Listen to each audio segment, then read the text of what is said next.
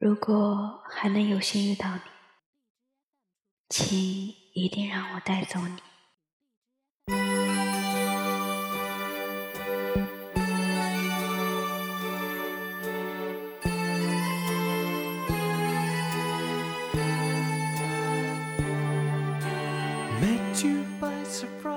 昨晚和朋友聊天，他说最近一个男孩子表示自己很喜欢他。看能不能考虑一下在一起。他回答说：“可是我们刚刚认识，还是从朋友做起比较好，先多了解一下。”结果第二天，那个男孩子说：“我最后问你一遍，你要不要跟我在一起呢？如果不要，就真的算了。”朋友有点伤心，因为他觉得。那个男孩还是挺不错的，想要从朋友开始相处看看，如果相处得来，那就在一起呀。现在这种这么简单粗暴的追求方式，他表示接受无能。难道追女孩表达爱意的正常步骤，不应该是一点点表示关心、呵护，一点点去占据他的心吗？况且。如果他真的喜欢我，就算我说了不，不是应该再努力试试吗？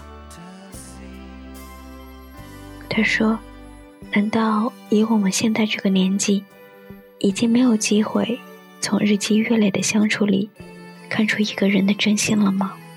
十七八岁的时候，我们可以默默的注视着一个人，努力一步一步的走到他身边，默默的喜欢。”静静的陪伴，就算他还没有看到自己，也没有什么关系，就是心甘情愿的待在他身边，把自己所有的好都从心扉里掏出来，用自己的耐心和温柔编织一夜一夜的失眠，就是那种今天他冲我笑了笑，我就能开心到凌晨十二点。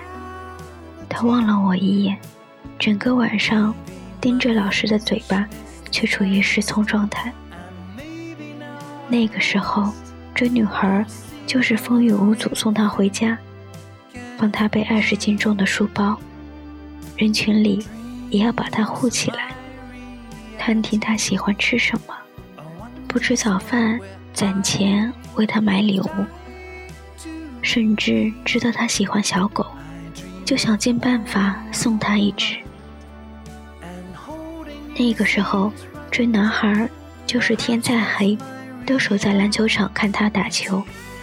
无数个巧合正好与他遇到，自己把一封情书写了一遍又一遍，悄悄塞进他的车屉。愿意帮他写作业，听说他喜欢长发，就留长发；喜欢短发。就剪短。那个时候，别说追去一个人了，连独自失恋都是认真的，连伤心都像是从骨头缝里腾出来的。可是现在呢，只能笑他天真。可能我们都没有发现，不知道从什么时候起，大家都希望把追求一个人的成本降到最低。青涩时光里，那些看得见、看不见的努力，已经没有人再去努力了。你对我有感觉了，怎么还没有感觉呢？那好吧，那就算了吧，我就喜欢别人了。现在这个年纪，再也没有一个人会对着我们喊出：“我就是笨蛋啊，因为是笨蛋才追你这么久啊。”最明显的转变就是大学开始吧，诱惑那么多，选择那么多，真的很少能听到什么“我喜欢他三年了”和“我追他两年了”这样的爱情故事。因为寂寞大多速成，甚至真的喜欢谁，都不肯给这个人慢慢感受自己真心的机会。毕业了，更是这样。是因为没有心动的感觉了吗？并不是。我们应该又要把过错推到现实和浮躁这个问题上。我朋友都有另一半了，我也想快点有。追你一个月，已经是我的时间上限了。我想要明年结婚，追你太久的话，万一还没有追到，那我怎么办？我很早以前就把对一个人的耐心用尽了，付出越多。越容易伤心，我不想再伤心了。还有的原因就是像《失恋三十三天》里黄小仙的老板说的那样：“情义千金，不敌胸脯四两。”或者是钻石王老五魏依然的恋爱观。现在的人越来越难取悦了，费尽功夫去取悦一个难以取悦的人。不如找一个容易满足的人，谈一场轻松的恋爱。要我给你写情书，送花，你加班送你回家，开两个小时的车带你去想去的饭馆，时时刻刻猜测你在想什么，去讨好你，让你开心。下雨送伞，出太阳为你遮阳，连续说早安、晚安，拜年。抱歉，我不想追你了，因为有个人，他不用我这样做。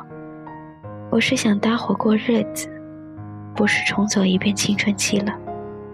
太麻烦了，就算了。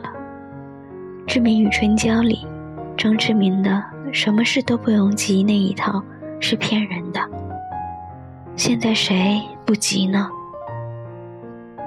长大了的人，好像人人都着急。谈论到最后，我问朋友：“如果现在让你花半年甚至一年的时间去追一个没有确定结果的人，你真的还肯吗？”他想了想说：“怎么办？好像我也不肯啊。可是，我还是想要遇到一个能让我追很久，或者追我很久的人。”我是不是很贪心？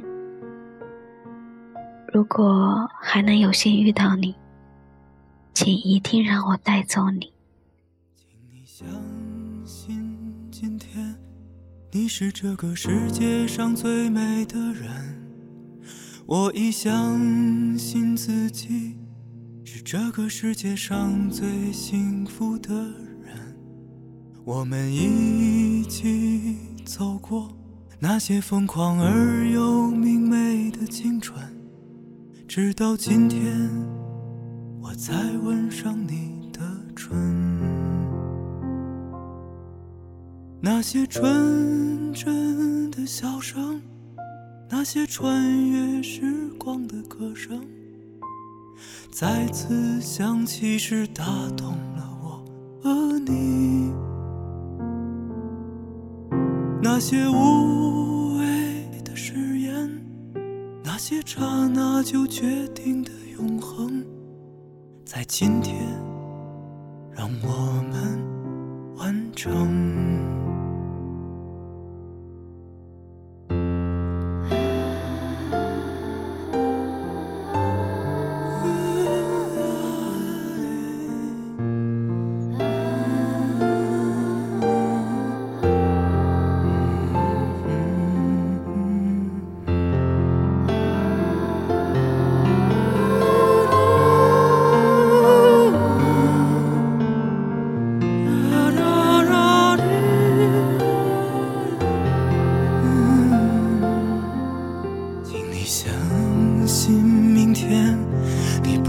再有片刻的孤单和寂寞，我已相信自己不会再让忧愁吞噬了生活。我们一起拥抱那些未来看也看不透的日子，任凭岁月优雅地走过。那些纯真的笑声，那些穿越时光的歌声，再次响起时打动了我和你。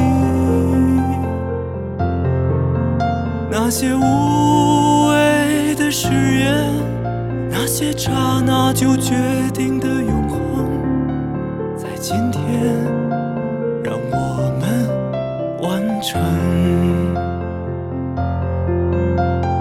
纯真的笑声，那些穿越时光的歌声，再次响起时打动了我和